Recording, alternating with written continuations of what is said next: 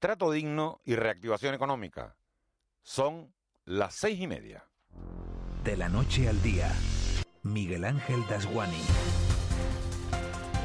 ¿Qué tal? Muy buenos días. Canarias recibe este lunes 16 de noviembre con la resaca del primer derby de la historia del fútbol canario sin público, con la tranquilidad de que la tormenta tropical Teta haya sido bastante más suave de lo previsto y con el susto en el cuerpo aún del desprendimiento en una ladera de La Gomera que pudo acabar en tragedia, pero que afortunadamente se saldó sin víctimas.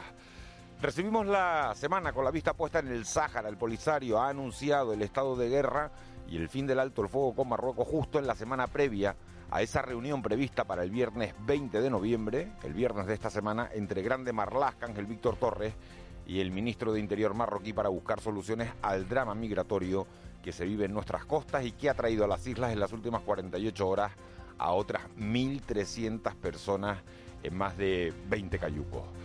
En las tres horas de radio que comenzamos a esta hora de la mañana hablaremos con Oscar Camps, fundador de la ONG Open Arms, para analizar este drama humanitario. Les vamos a ofrecer también las últimas cifras que nos deja la pandemia en las islas y contactaremos con Jesús Aguilar, presidente del Consejo General de Farmacéuticos de España, porque hoy se ponen a la venta los test que nos podemos hacer en casa para saber si tenemos o no coronavirus. Analizaremos también la situación del sector turístico con la viceconsejera del área, Teresa Verástegui, y Celtia Rodríguez, coordinadora de Stop Accidentes en Canarias, nos va a contar cuáles son los puntos negros de nuestras carreteras en el Día Mundial que se celebraba ayer en recuerdo de las víctimas de accidentes de tráfico.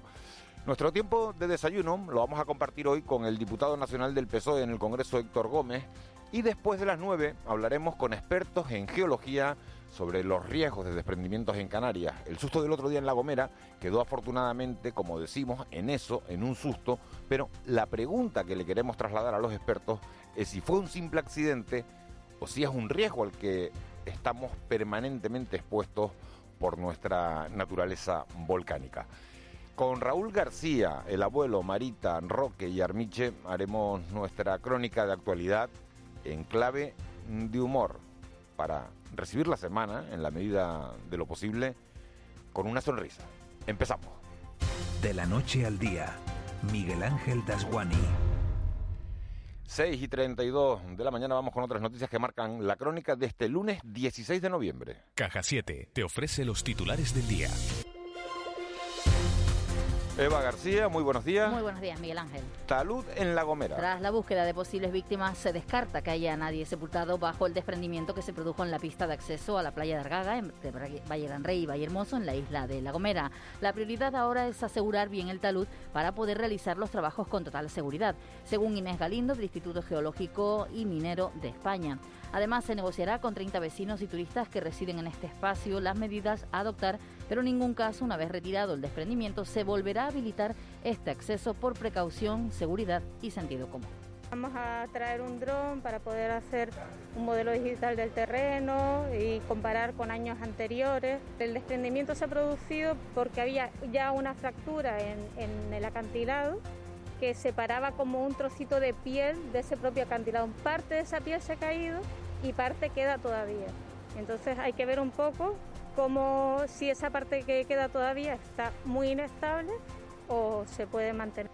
540 migrantes han llegado este domingo a Canarias. Según datos de Cruz Roja, en estos momentos hay 1.955 migrantes, entre ellos 33 menores y 10 mujeres en el muelle del Guineguín, donde ha resultado imposible prestar atención jurídica debido a las ausencias de EPIs que garanticen las condiciones sanitarias. Según Carolina López, que es abogada, los hoteleros además demandan una solución inmediata al realojamiento de los migrantes e instalaciones estatales y no a complejo hotelero, tal y como ha manifestado Tom Smulder, que es presidente de la patronal turística de Las Palmas. Escuchemos a ambos un poquito de, desorganización. Le han hecho las pruebas, pero no sabemos si han dado positivos o no. No tenemos los medios que nos proporcionan para nuestra protección, lo que es el equipo EPI. Exigimos con firmeza que se haga todo lo que procede para eh, llevar a los migrantes a eh, instalaciones estatales. No podemos obligar a nuestros asociados que tienen migrantes en sus complejos echarles de su complejo. Mientras el presidente del Gobierno de Canarias, Ángel Víctor Torres, recibe hoy a la jefa de misión para España de la Organización Internacional para las Migraciones, María Jesús Guerra, y a la representante en el país del Alto Comisionado de Naciones Unidas para Refugiados, para los Refugiados, ACNUR, Sophie Müller, para analizar la crisis migratoria que se está produciendo en las islas, mientras reitera que el compromiso asumido por Ilva Johansson a dar una respuesta solidaria europea con corredores humanitarios. Hace una semana Ilva Johansson se comprometió una respuesta solidaria europea. Y eso significa que haya corredores humanitarios en la Unión Europea que demuestre con hechos que la inmigración irregular que llega a España en cayucos y pateras llega a Europa, llega a España, a los 27 Estados miembros y no solo a 8 islas una persona fallecida por COVID y 100 nuevos casos de contagio. La Consejería de Sanidad del Gobierno de Canarias ha notificado 100 nuevos casos de coronavirus. Además, hay que lamentar el fallecimiento de una mujer en Fuerteventura de avanzada edad y con patologías previas, un dato que no ha subido al registro estadístico, pero se incorpora en esta jornada. Tenerife continúa siendo la isla con mayor incidencia, con 81 casos nuevos. Por ello, desde este pasado fin de semana se han habilitado tres puntos de cribado para testar a personas de entre 20 y 65 años asintomáticos. Blas Trujillos es el consejero de Sanidad. Pretendemos, como saben, pues testar a personas entre 20 y 65 años que sean asintomáticos y que además no sean contactos estrechos de otras personas. ¿Por qué?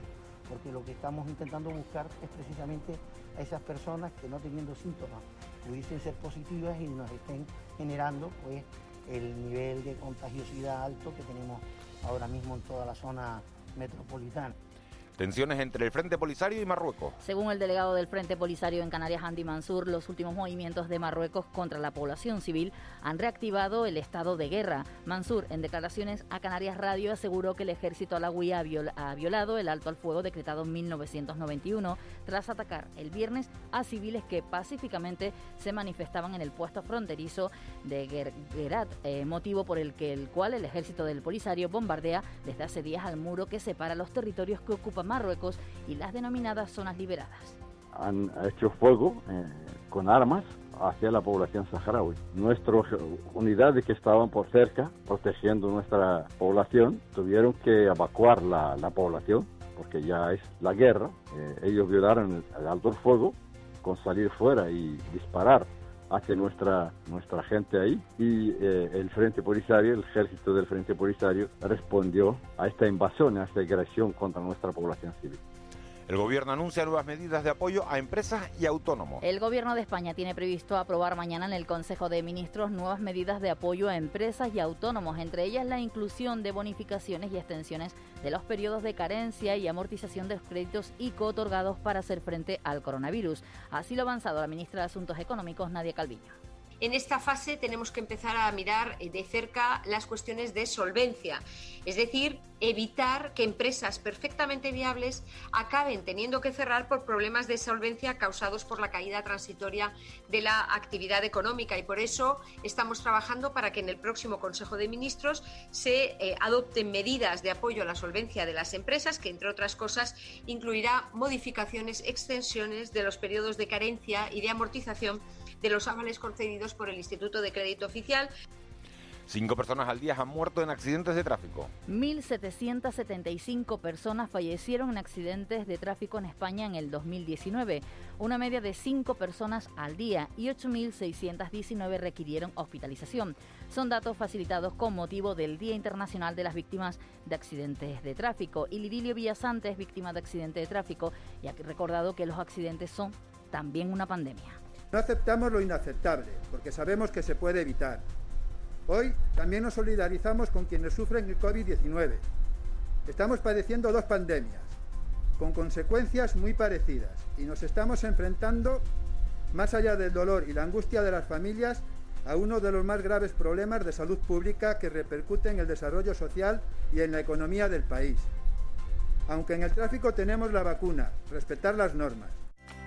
Juntos hemos pasado unos meses complicados, escuchando, hablando y encontrando soluciones. Y ahora más que nunca seguiremos a tu lado, ayudando a miles de familias, autónomos y empresas canarias. Porque en Caja 7 estamos más comprometidos. Caja 7, comprometidos con nuestra gente.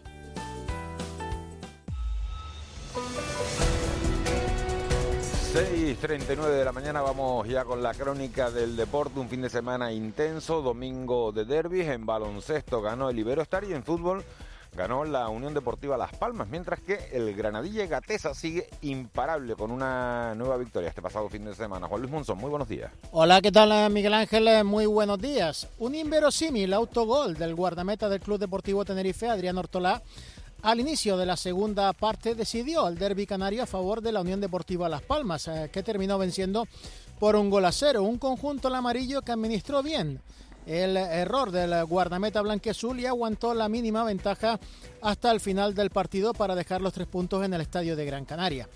La Unión Deportiva sale de esta decimosegunda jornada décima en la tabla clasificatoria con 17 puntos, mientras que el Club Deportivo Tenerife es décimo séptimo con 13 eh, puntos. Vamos con el fútbol femenino y con el maravilloso momento de las chicas de la Unión Deportiva Granadilla Tenerife Gatesa que han logrado la sexta victoria de forma consecutiva. La sumaron ayer las chicas de Francis Díaz derrotando 2 a 0 al Logroñés merced a las dianas de Natalia Ramos y de Raquel Sánchez Pisco este gol de penalti. Las tinerfeñas siguen por tanto al frente de la clasificación. Su entrenador es Francis Díaz. Eh, siempre que trabajas bien, siempre que el resultado trabajas bien, esto no, no hay otra ley ni, ni otra historia. Y ahora prepararlo lo siguiente, vamos a intentar cuidarnos a lo máximo posible, pero sin dejar de obviar que, que el domingo, pues bueno, tenemos otra oportunidad otro reto importante de, seguir trabajando igual y de, y de, por qué no, eso nadie nos los va a quitar de, seguir soñando porque de momento seguimos ahí arriba. Y en lo que fue un domingo gigante de deporte y de radio, también tuvimos derby en el mundo del baloncesto, el disputado en el pabellón Santiago Martín. El Iberostar Tenerife Canarias se adjudica el primer derby canario del curso y además lo hace con justicia. 99-80 más 19 para los pupilos de Chuso Vidorreta. Los tinerfeños se imponen gracias a un partido notable en su rendimiento grupal a un Herbalife Gran Canaria más irregular y que fue todo el partido a remolque.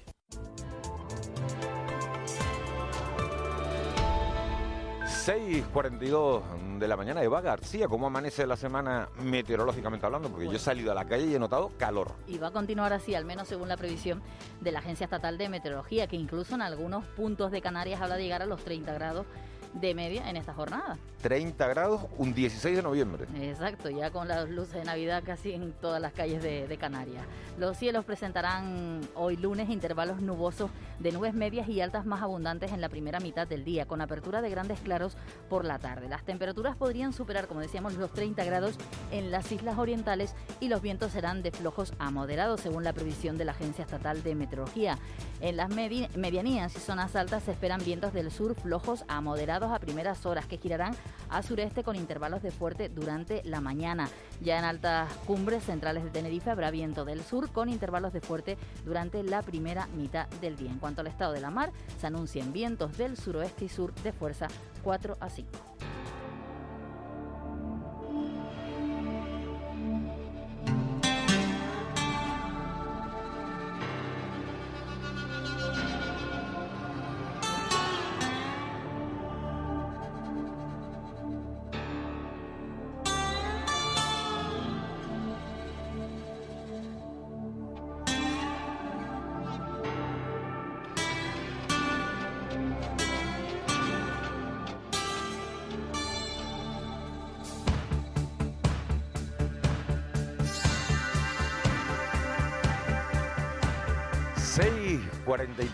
Meneses, buenos días. Hola, buenos días. ¿Con qué no?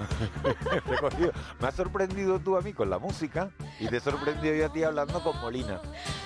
Es que me, me, pilló el tío y dice, a ver si se acuerdan de qué música, de qué anuncio era esta canción. ¿De qué anuncio es esta canción? Ah, se lo vamos a preguntar a los oyentes. No, para que lo piensen un segundo, ahora lo vas a decir, Es un coche, ¿no? Yo creo que es de un coche. Pero estoy ahí trabajando. Yo dije de, de una marca de cigarros, dije yo, ¿no? Ah, no, pero no. Pero eran los primeros acordes, el me da que es un coche, ¿eh? De un coche. Me da, me da, no sé. Pero no lo sabes. ¿O nos quieres mantener con la intriga? No, no, no, no, lo sé. Me suena que puede ser de un coche. Pero, sí sabemos de quién es la canción. Sí, hombre, Texas. Ah, ah. Texas, con Charlene Spiteri al frente de esta formación que ha hecho las delicias de mucha, mucha gente y que iba a venir de, de concierto a España, pero con la COVID pues no han podido venir. Molina, ya puedes estar buscando de qué era el anuncio, porque no nos vas a dejar con la duda. Sabe, ya lo sabe. él ya lo sabe. ¿No? Ah, tampoco lo sabe. ¿Haces preguntas? ¿No te acuerdas cuál? Pues ya lo estás buscando porque al final no vamos a tener a todos los oyentes con la intriga y yo no me pienso quedar con la intriga durante toda la mañana. Marlene Meneses, desvélanos, ¿qué traen los periódicos en este lunes 16 de noviembre? Algo en común en los cuatro periódicos canarios y tiene que ver con el derby, que además digo yo ya de entrada que es trending topic y tendencia en las islas en las últimas horas. La provincia, derby de regalo. El colapso de Arguineguín con 2.000 migrantes eleva la presión en los hoteles y el Polisario con la confianza en el apoyo argelino repite los ataques en Marruecos. En Diario de Avisos, el Tenerife pierde el derby por una cantada del portero y Volcán alerta de la peligrosidad extrema de la zona del derrumbe y el Iberostar vence al Herbalife 99 contra 80 en una exhibición colectiva eh, canarista. Además, en Canarias 7, 600 migrantes en 24 horas y ACNUR reclama un trato digno. Y en la foto de portada, una pifia decide el derby, 1-0. Eh, en el periódico El Día, el estado de guerra en el Sáhara Occidental. Y la imagen, ese derrumbe en la isla de La Gomera y el gobierno canario descarta víctimas en el gran desprendimiento de La Gomera. Pifia, cantada, eh, no es de fútbol profesional, ha llegado a decir el entrenador del Tenerife sobre el autogol del portero ayer del Tenerife que decantó el derby a favor de, la Unión Deportiva Las Palmas. Duro el entrenador con, su portero, porque claro, si no es de fútbol profesional, oye, pues no lo ponga, ¿no? No sé, yo no entiendo de fútbol, pero cuando uno asume, asume todo, ¿no? Asume para lo bueno y asume para lo malo. No me voy a meter en el charcón del mundo del deporte, que para eso está Juanjo Toledo, lo va que nos lo cuente después qué es lo que ha pasado, ¿no? La gente del deporte, pero al final un poquito lo previsto, ¿no? El Iberostar ganó, el que estaba por encima en la tabla, ganó en baloncesto, el, la Unión Deportiva Las Palmas, que estaba por encima, un punto nada más, se pone ahora a cuatro del Tenerife en, en la segunda división. Y el drama migratorio, 1.300 personas entre el viernes y anoche. Ahora vamos a ver los que, los que han llegado esta mañana, que seguramente haya llegado algún, algún cayuco. Vamos con la prensa nacional. En el periódico El Mundo, el rey emérito niega la fortuna en Jersey y los movimientos de dinero. Si Sánchez gobierna con los populistas, va a dañar la imagen de España. Declaraciones de Luis Garicano, de Ciudadanos. Y el PP frena otra vez la renovación del Consejo General del Poder Judicial por el pacto con Bildu. En el periódico El País, la Unión Europea examinará uno a uno a los países por el respeto al Estado de Derecho y el presidente de Perú forzado a dimitir tras solo cinco días. China firma con otros 14 países de Asia y Oceanía el Pacto Comercial Global y en ABC las pymes deben pagar ya casi 2.000 millones aplazados por el virus y España dispone de material anti-COVID para cubrir de dos a ocho meses. Esa noticia me parece positiva, la de que tengamos material para, bueno, pues para protegernos contra el COVID. Hay que decir que ha sido un fin de semana este en el que se han estabilizado los datos en la península y eso es una buena señal. Siguen siendo altos, sigue disparada la, pandemia en, Europa, pero sí es verdad que en distintas comunidades autónomas se han ido rebajando los datos de, de contagio. Es verdad que la situación está complicada en Cantabria que sigue complicada en Asturias, que sigue complicada en Murcia, que en Andalucía ha bajado, pero también ha bajado en Madrid. Y bueno, Cataluña sigue teniendo ahí eh, bastantes problemas. Pero la situación parece que de momento se estabiliza. Y ha dicho el inventor de la, de la vacuna de Pfizer, el de BioNTech, eh, eh, el hijo de migrante turco, el científico turco de, que trabaja para. que se ha asociado con Pfizer para la vacuna, que todavía queda COVID para rato, lo dice él. Él dice que, que calcula que, la, que podíamos estar tranquilos a partir del otoño-invierno de 2021. O sea, que estamos hablando a un año vista. Estamos hablando de que nos quedan unos cuantos meses de tener máxima protección, mascarillas, distancia social. Y lavado de y lavado de manos. ¿Qué va a ser noticia hoy, Marlene? Pues hoy tendremos varios asuntos en los que el presidente del gobierno será el protagonista. El Víctor Torres recibe a la jefa de la misión en España de la Organización Internacional para las Migraciones, María Jesús Guerra, y a la alta representante del comisionado de las Naciones Unidas para Refugiados, Sophie Müller, para analizar la crisis migratoria que se está produciendo en las islas. Además, Ángel Víctor Torres y la consejera de Turismo, Yaisa Castilla, se reúnen con el consejero delegado del turoperador TUI este, eh, Sebastián Ebel. El Hospital Universitario Nuestra Señora de la Candelaria tuvo que gestionar la primera muestra de coronavirus en España y el primer confinamiento de un hotel completo y sus profesionales encaran la segunda ola de la pandemia conscientes de que es una maratón a la que hay que dosificarse. Hoy estaremos muy pendientes de las declaraciones del hospital y el gobierno informa en comisión parlamentaria sobre asuntos del confinamiento de los inmigrantes en los terrenos de lucha de Fuerteventura o, la operatividad del CIB en Lanzarote en una sesión que también debatirá los proyectos de ley de modificación de la Radio Televisión Pública de Canarias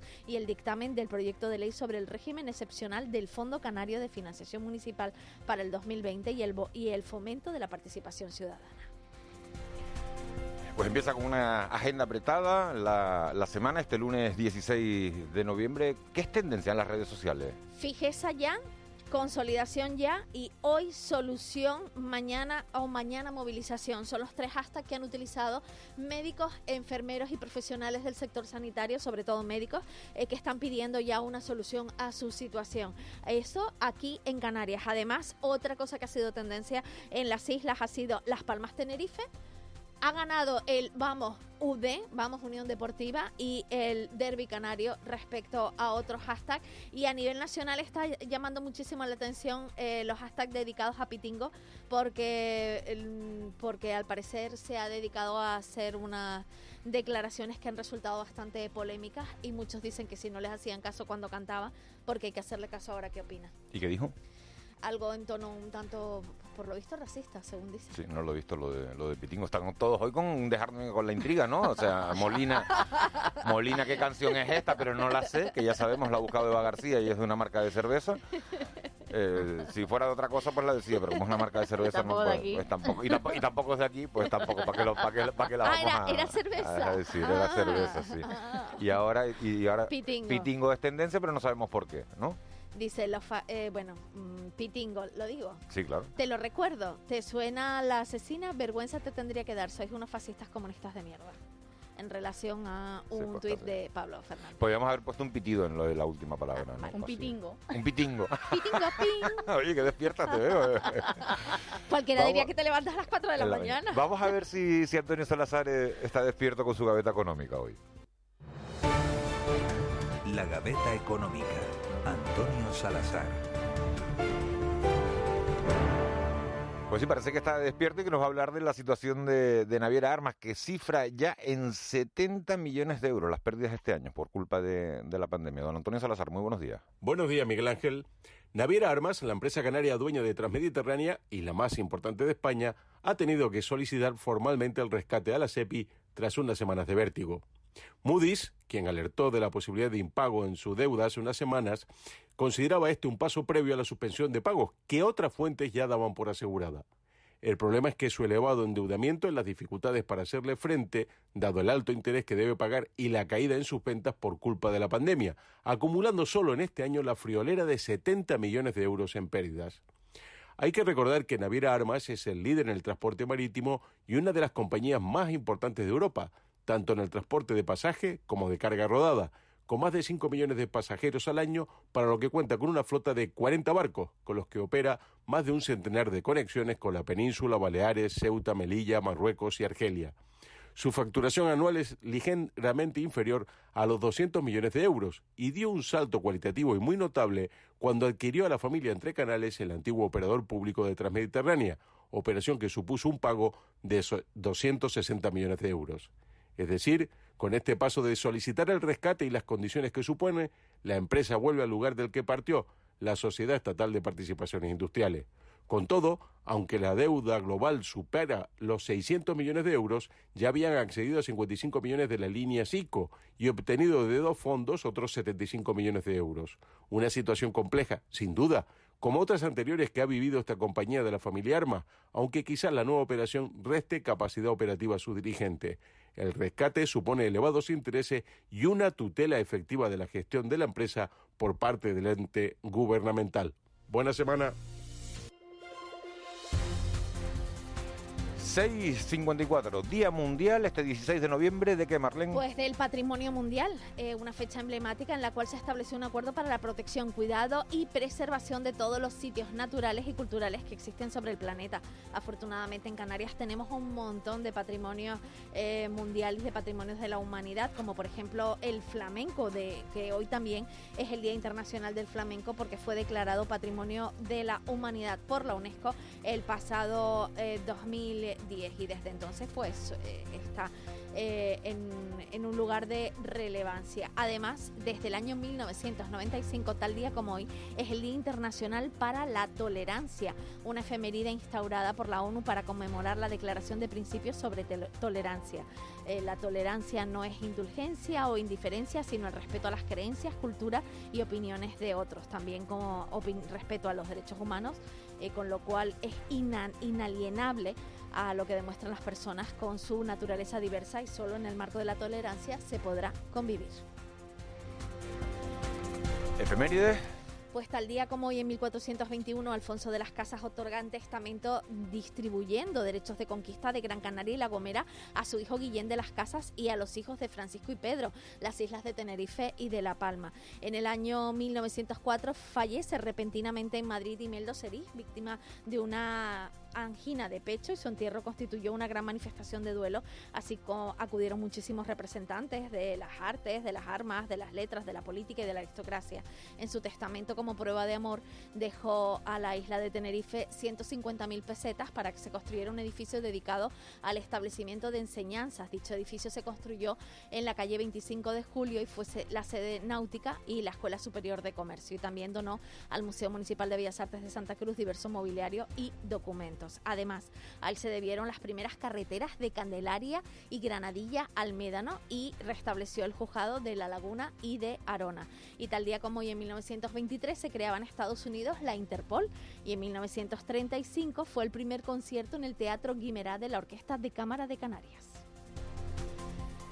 Y hoy, además, es el cumpleaños de una grande de la música del jazz, pianista y cantante canadiense, Diana Kroll y este Wonderful.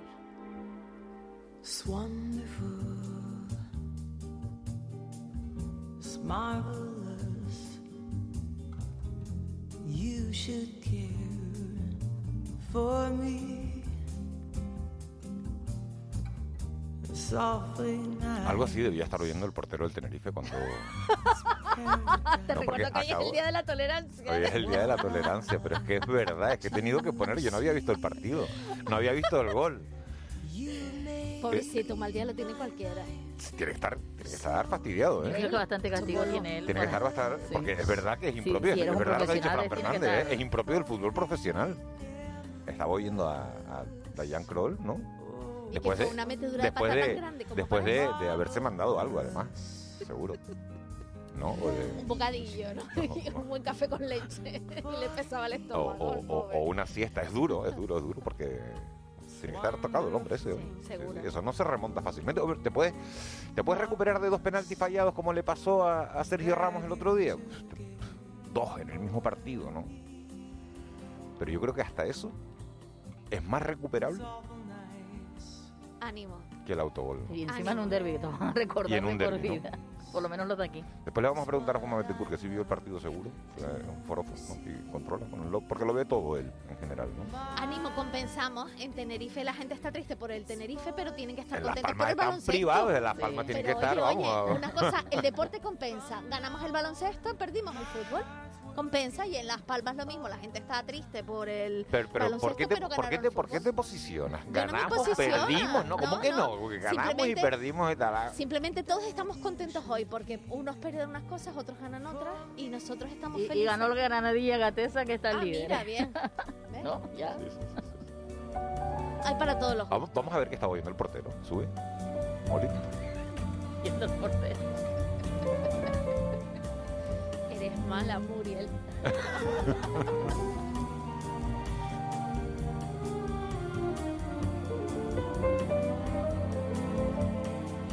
Sube y nos relajamos todos, así como él.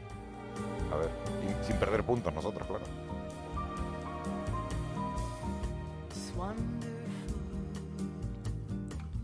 It's